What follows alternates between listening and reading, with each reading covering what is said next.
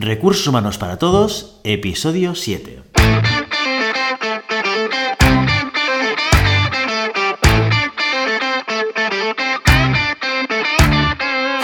Bienvenido a Recursos Humanos para Todos, tu podcast semanal sobre recursos humanos.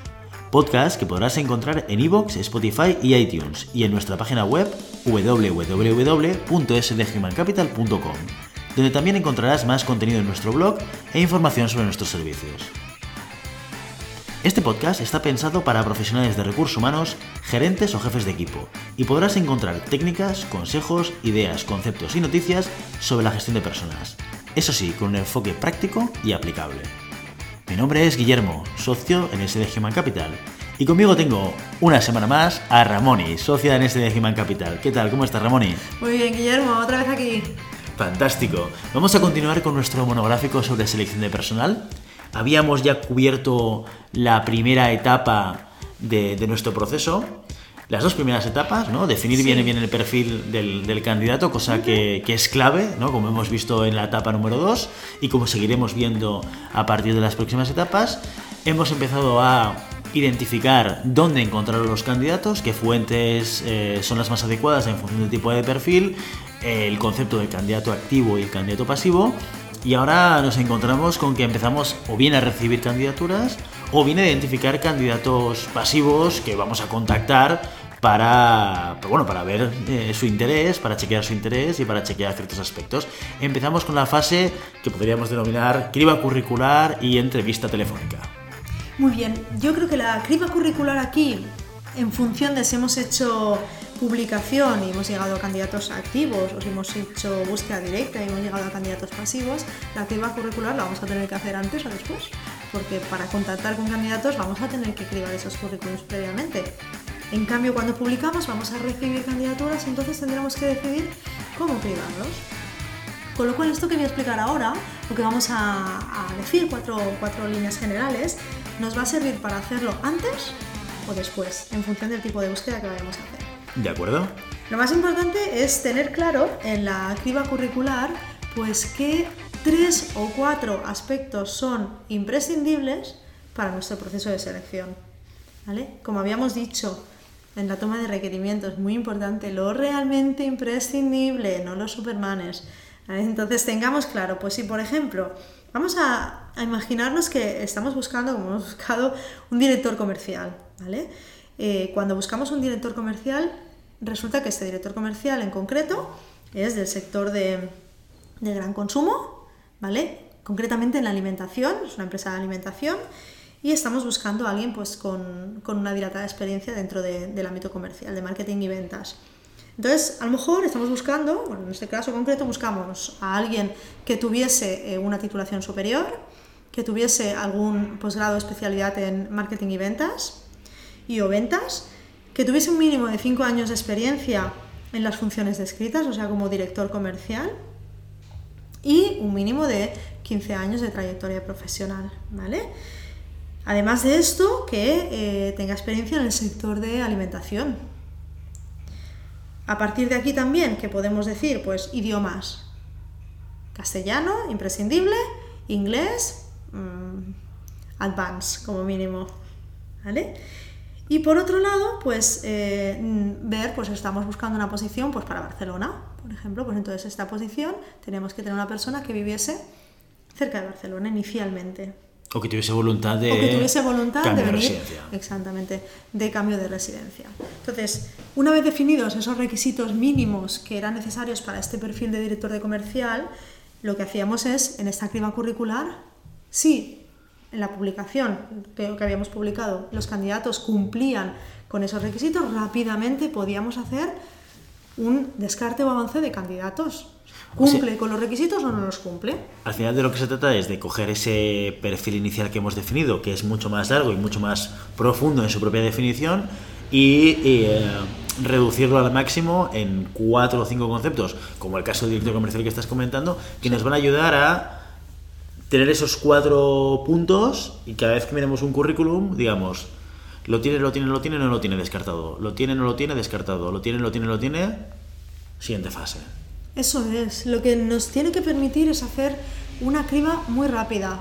muy rápida porque al final vamos a tener que visualizar un montón de currículums, tanto sea porque eh, hemos publicado y nos han llegado candidatos, como porque tenemos que hacer contacto con candidatos. Entonces tenemos que tener claros esos requisitos mínimos, esos cuatro o cinco aspectos clave que nos van a ayudar rápidamente a decidir si contactamos o no contactamos con un candidato. Si iniciamos todo este proceso de criba curricular, ¿de acuerdo? Y después de haber cribado 100 currículums, ya sea activo o pasivo, no encontramos candidato, ¿qué, qué tengo que hacer? Tenemos un problema. Houston tenemos un problema. No, aquí simplemente tenemos que, eh, tenemos que ser ágiles de mente ahí, tenemos que estar continuamente viendo qué es lo que nos estamos encontrando. ¿Dónde? ¿Qué es lo que no encontramos? Los eh, años totales de experiencia, ¿qué es lo que no encontramos? El sector, ¿qué es lo que no encontramos?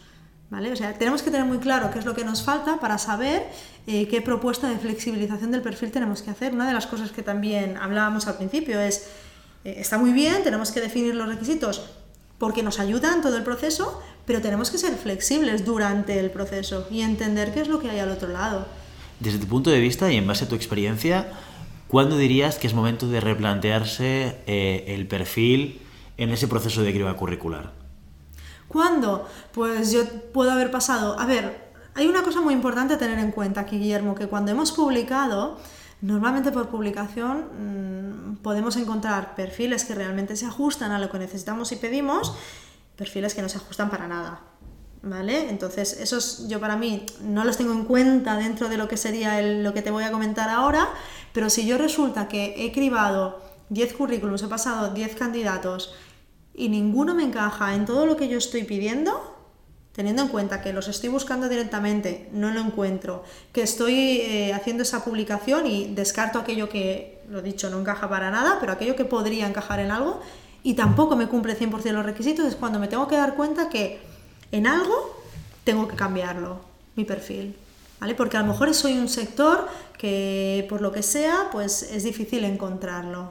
Soy un sector muy pequeñito y por lo que sea, pues no hay candidatos suficientes, pues tendré que buscar un sector parecido, un sector que me pueda aportar. Si tengo que trabajar con partners, a lo mejor no es este el sector que tengo que buscar, el de, el de tecnología, si es el de tecnológico, pero a lo mejor me interesa uno que haya trabajado en arquitectura y que también haya trabajado ah, o gestionado partners.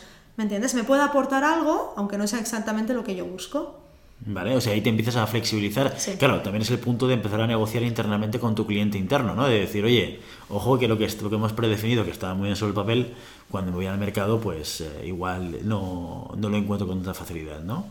Eso me puede pasar en esta primera fase o incluso en la siguiente, la que comentamos que ya una vez hecha esta primera criba, he detectado aquellos potenciales candidatos que a mí me interesa llamar. Yo que recomiendo siempre quemar fases, ¿vale? Es decir, eh, quemar fases en el sentido de que primero hago toda la criba y cuando tengo candidatos por llamar me dedico a hacer todas las llamadas, porque para mí es, es, una forma eficiente de gestionar el tiempo. Ahora cada uno puede hacerlo de la mejor manera posible, pero así puedo ver si en esa primera fase tengo algún, algún inconveniente, si es en la segunda fase donde me genera problemas, si es en la tercera, o sea, puedo ir viendo fase por fase qué es lo que está sucediendo. O sea, tu recomendación es ir avanzando en la medida en la cual un candidato va encajando. O sea, ir, trabajando en paralelo las diferentes fases del proceso, yo hago criba curricular, identifico una persona y ya la paso a hacer la llamada telefónica cuando ya tenga un número de, personas para llamar, pero siempre puedo volver otra vez a seguir haciendo criba curricular, sí, ¿no? Sí, sí, sí. Bueno, criba curricular o búsqueda en ese caso. Yo, por ejemplo, si tengo publicación, prefiero digamos, limpiar la publicación, dejarme todos aquellos candidatos, eh, cuando ya he dejado previamente la publicación unos días para que me pueda, pueda adquirir las candidaturas necesarias, a partir de ahí es cuando yo decido limpiar esa publicación y detectar todos aquellos potenciales candidatos que voy a llamar. Está claro que cuando hago la búsqueda directa, cuando voy a hacer el headhunting, ahí voy más paso a paso. A paso y ahí sí que tengo que ir eh, muy rápidamente identificando los candidatos en, esa, en ese primer contacto y cualquier persona que me pueda encajar, que yo he contactado y me dice que le pueda interesar, lo tengo que llamar inmediatamente. Ahí no puedo esperar.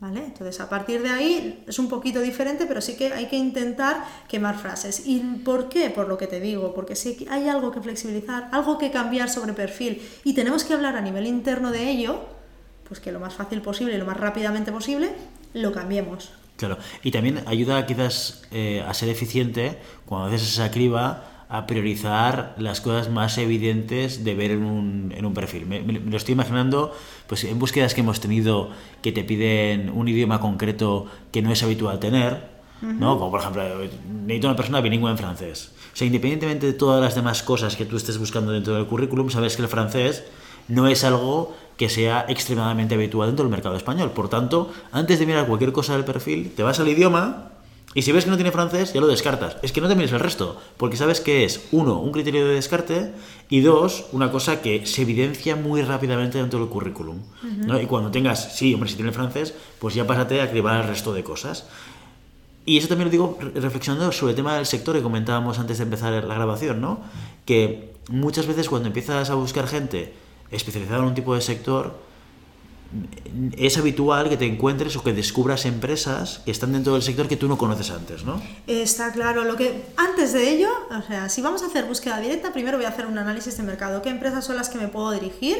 que me dan aquello que yo necesito y voy a ir a ello. Pero es verdad que durante el proceso descubres empresas y como pues yo veo un currículum que a lo mejor no me encaja en las que yo previamente conocía, pues que la busco directamente en internet si no la conozco, la busco y veo a qué se dedica esa empresa y a lo mejor digo, pues es una empresa interesante para mí también y para la posición, con lo cual la tengo en cuenta. O sea que muy importante que cuando descartemos seamos conscientes de que estamos descartando porque no se cumple.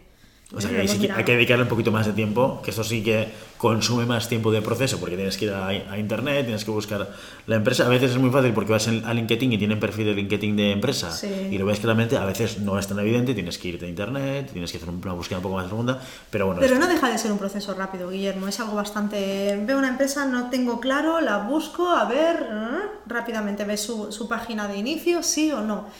¿Vale? O sea que sí que tiene que ser un proceso ágil, que esto no pensemos que es, no, espera, que tengo que hacer una gran búsqueda y análisis de la empresa. No, no, no, esto es una, algo, una fase bastante ágil, tiene que serlo, si no, no avanzamos en las siguientes. Perfecto, entonces ahora ya tenemos identificados eh, currículums de personas que creemos que pueden encajar. La siguiente fase sería la entrevista telefónica. La entrevista telefónica. ¿Es necesaria hacer la entrevista telefónica? ¿Por qué no convoco directamente a la persona? Porque ya he, visto, ya he visto que tiene lo que quiero. ¿Por qué no la convoco vas a, perder El tiempo. vas a perder tiempo con muchísima facilidad. Porque a veces lo que pone en el currículum es vago. Simplemente necesitamos profundizar un poquito más. Y en otras ocasiones, eh, pues simplemente tenemos que ver un poco también cómo se comunica esa persona de inicio. O sea, tenemos que poder validar siempre en entrevista si eso eh, va a tenerlo o no va a tenerlo. A veces nos dicen que tiene inglés, nivel advanced. Hacemos, probamos una entrevista telefónica, le hablamos en inglés y nos damos cuenta que para nada. O sea, es que, y si eso es un requisito, o el francés, como tú decías, si eso es un requisito indispensable para nuestra posición, tendremos que descartarlo lo antes posible. Sea, por eso no, no te recomiendo para nada que te saltes esta fase.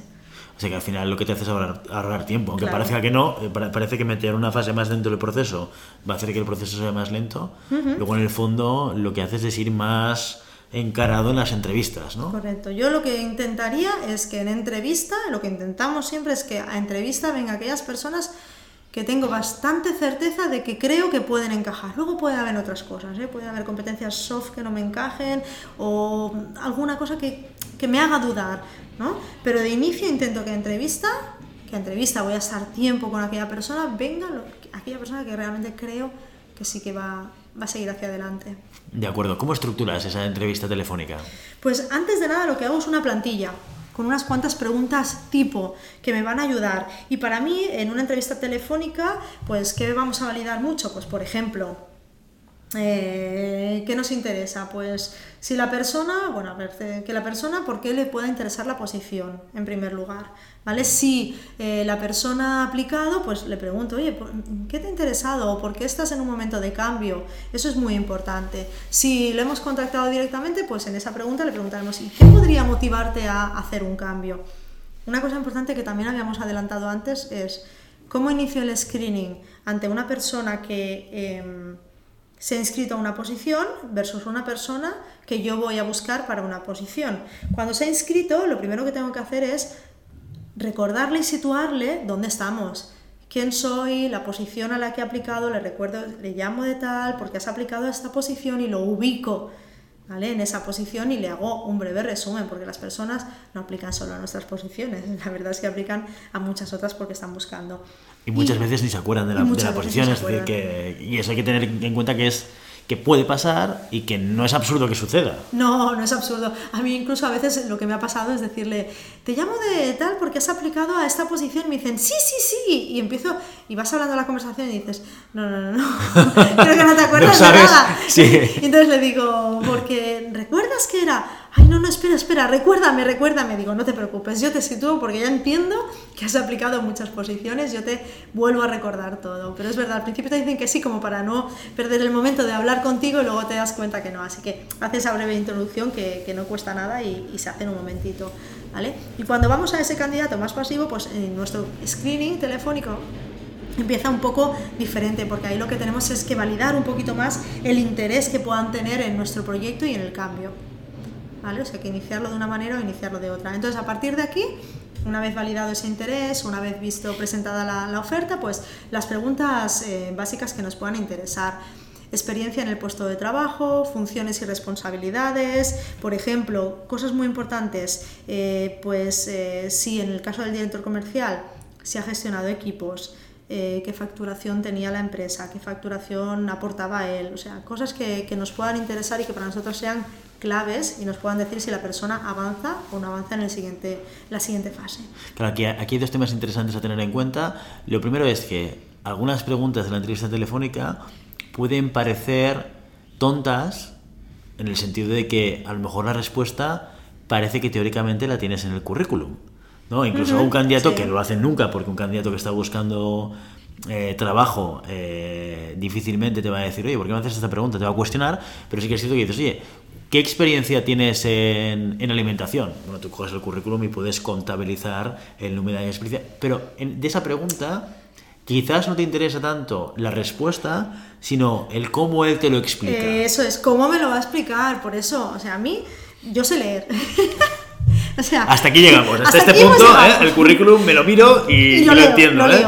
Pero no siempre es preciso, ¿Vale? A veces no está detallado y en otras ocasiones a mí lo que me interesa es que me explique de su viva voz esa persona qué ha hecho y hasta dónde han llegado sus responsabilidades, porque eso me puede generar otras pequeñas preguntas que me van a ayudar a entender si realmente tiene el perfil que yo estoy buscando. Claro, además cuando tú haces el currículum lo haces en, en un contexto en el cual tú estás redactando y estás pensando qué es lo que tienes que poner para aquella persona que vaya a hacer una actividad curricular, uh -huh. qué es lo que va a leer para descartarte o no descartarte. Cuando tú lo explicas, tu mente juega un papel de priorización de lo que tú entiendes que es tu trabajo, que es muy, muy relevante. Oye, pero tú a qué te dedicas ahí, que luego además lo veremos en la entrevista, ¿no? Que también volvemos a tocar el tema con mayor profundidad, ¿no?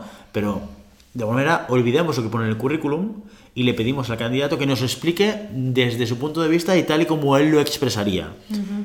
Que muchísimas veces, si no siempre, es diferente a lo que ponen en el currículum las personas. Sí, sí. Y yo normalmente suelo hacerles mención a, tengo delante tu currículum, pero me gustaría que me explicases qué experiencia tienes en este campo en concreto. Ah. Muchas veces les, les, hago mención diciendo, no, no, si yo, si me lo das tal como pone el currículum, yo ya lo puedo leer, pero me gustaría que tú me lo explicases, que te expreses, que me digas. Y luego el segundo aspecto que, que, que has comentado, que también es muy interesante tener en cuenta y que a veces hay gente que se olvida, es el tema de las dimensiones. ¿no? En este caso concreto, por ejemplo, sí.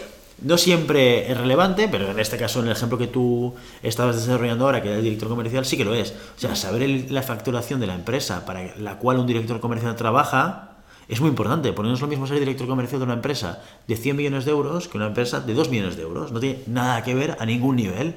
No. Como también es importante saber, vale, pues de esta facturación, ¿tú eres responsable de toda la facturación o de una parte de la facturación? Y saber de qué parte de la facturación él era responsable. Entonces sabrás la dimensión de su puesto de trabajo en términos de facturación. Y además de eso, de quién depende la organización, la jerarquía, porque eso también te da idea de la responsabilidad que tiene ese puesto de trabajo. Si tú estás buscando a lo mejor para una empresa de 150 trabajadores un director comercial, ¿vale? Que factura mmm, un millón y medio de euros por decir algo, y resulta que te vas a una empresa, una gran multinacional, donde a lo mejor no es director comercial o solo es de una zona, pero es equivalente y reporta a un director comercial, pero tiene equipo a cargo, puede ser que esa posición de sales manager o lo que sea pueda interesarte también. Porque es muy equivalente a lo que tú estás buscando. Totalmente, hay que, hay que entender el, el puesto dentro del contexto Sí. y entender las dimensiones para ver cuál es la- el tamaño ¿no? de, la, de la responsabilidad. Sí. Y esto es importante, el poder hacerlo en una entrevista telefónica. Exacto, es lo mismo que cuando buscamos pues eh, product manager, por ejemplo, versus un brand manager.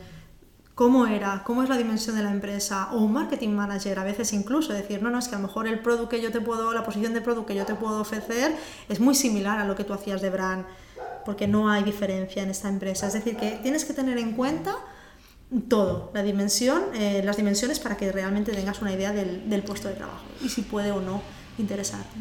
Perfecto, entonces bajo esa estructura, de alguna manera tú diferenciabas, decías, si el candidato eh, es activo y por lo tanto se ha, se ha apuntado a la oferta, yo hago una introducción X, si el candidato es pasivo, que yo lo contacto en frío, eh, después de habernos conectado por la herramienta que sea, y yo le voy a contextualizar más para garantizar su interés sobre la oferta, tengo un- una introducción que, que es diferente, pero luego en ambos casos siempre voy a ir a mis preguntas estandarizadas que me van a permitir eh, ir a los puntos claves de esta fase del proceso de selección y al mismo tiempo poder comparar las diferentes candidaturas.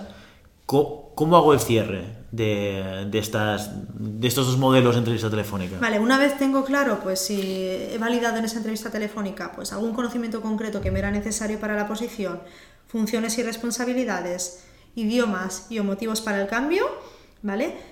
No olvidemos también que tenemos que validar aquí la banda salarial, es importante, ¿vale? Porque si no, eh, puede ser que no nos encaje la persona porque no podemos llegar a ese, ese salario.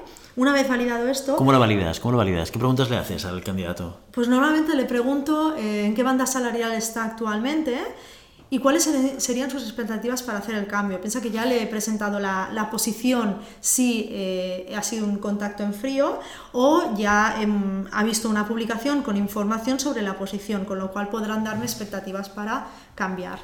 ¿Qué pasa si no te la quieren dar? Eso sucede en bastantes ocasiones. Hay gente que es, muy reacia a darte esas expectativas. Tienes que intentar salir de ahí con una cifra mínima, porque entonces se la puedes plantear tú, esa cifra mínima, candidato o candidata, le puedes decir, bueno, pues entonces estamos hablando que a partir de, de 25, de 30, de 50 o de 100.000. Y entonces no, no, no, hombre, no, menos. Bueno, pues estamos hablando de 30. Lo que tienes que intentar es saber si te puedes mover y tú explicarle el por qué quieres saber esa cifra, ¿eh? no es algo aleatorio. Sí que es cierto que a veces tienes una, algo muy cerrado y si es muy cerrado puedes tú darle la cifra directamente para ver si le encajaría. No hay ningún problema, pero cuando no es cerrado 100% y va a depender un poco de lo que aporte el candidato, no quieres cerrarle la puerta a ese candidato. Por eso a veces no, no eres totalmente transparente con la cifra, pero sí que es cierto que intentas saber si esa persona, más o menos por la experiencia, la vas a poder ajustar en lo que tú puedes llegar a dar. No, y esto es clave porque puede ser pérdida de tiempo para el candidato y para la empresa. Es porque- que eso hay que decírselo. Claro. Mira, es que si al final eh, no, no podemos continuar porque tu banda salarial está excesivamente alta, pues te voy a hacer perder el tiempo y tampoco quiero hacerte perder el tiempo. Está ¿vale? claro. Entonces hay que intentar salir con una cifra al menos aproximada para ver si podemos seguir avanzando. Perfecto, perfecto. Validamos la parte salarial. Cerramos, cerramos la llamada. La llamada siempre hay que cerrarla de varias maneras. Una, decido citar al candidato a entrevista face to face, ¿vale? Esa sería la primera, entonces le pregunto disponibilidad y cito directamente. Eso es cuando lo ves muy claro, ¿no? Cuando vas pasando la entrevista y dices, ostras, me encaja, me gusta lo que estoy escuchando, creo que tiene aquellos elementos hard que el puesto requiere, oye, voy directamente, le ya lo, lo Voy a, convoco a intentar, entrevista. voy a intentar conocerlo, vamos a ver si, si avanzamos. La opción A, esta la cito, en, una- en otra opción podría ser que me quede alguna duda, ¿eh? por esto que habíamos comentado antes, de, ostras, parece que no acaban de encajarme en el sector, pero luego vemos a ver si, o sea, puede quedarme alguna duda o tengo que consultarlo o lo que sea. Y ahí eh, le puedo decir eh, pues dos cosas, le puedo salir de dos maneras, o citarlo para acabar de confirmar esas dudas, o darle una salida del, del proceso. ¿Vale?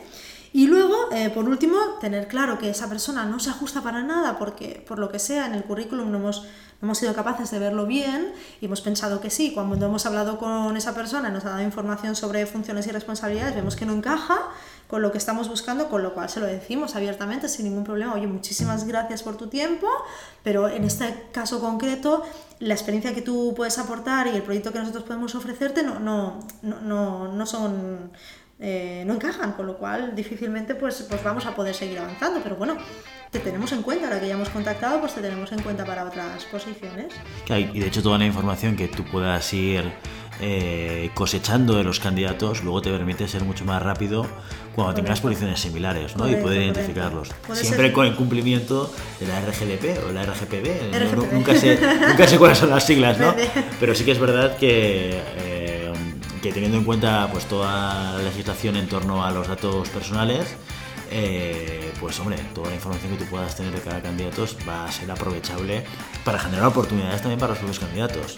Está claro, está claro. Una de las maneras, eh, bueno, nosotros, claro, con el volumen de selección que tenemos, pues utilizamos una TS que nos ayuda muchísimo, porque así, primero que estamos cumpliendo con el RGPD, y en segundo lugar, que nos permite tener ese, ese, ese, seguimiento de los candidatos en las diferentes fases y ver cómo vamos avanzando, lo cual facilita el trabajo. Tema que será interesante desarrollar quizás en, en un capítulo específico, ¿no? Los, los ATS, cómo se utilizan, para qué, cuándo tiene sentido contratarlos, ¿no? Quizás no, no siempre es, es, necesario tener un ATS, pero, pero que muchas veces, por cierto, ATS, ¿qué quiere decir ATS? Lo mirábamos antes. Sí, Applicant Tracking System.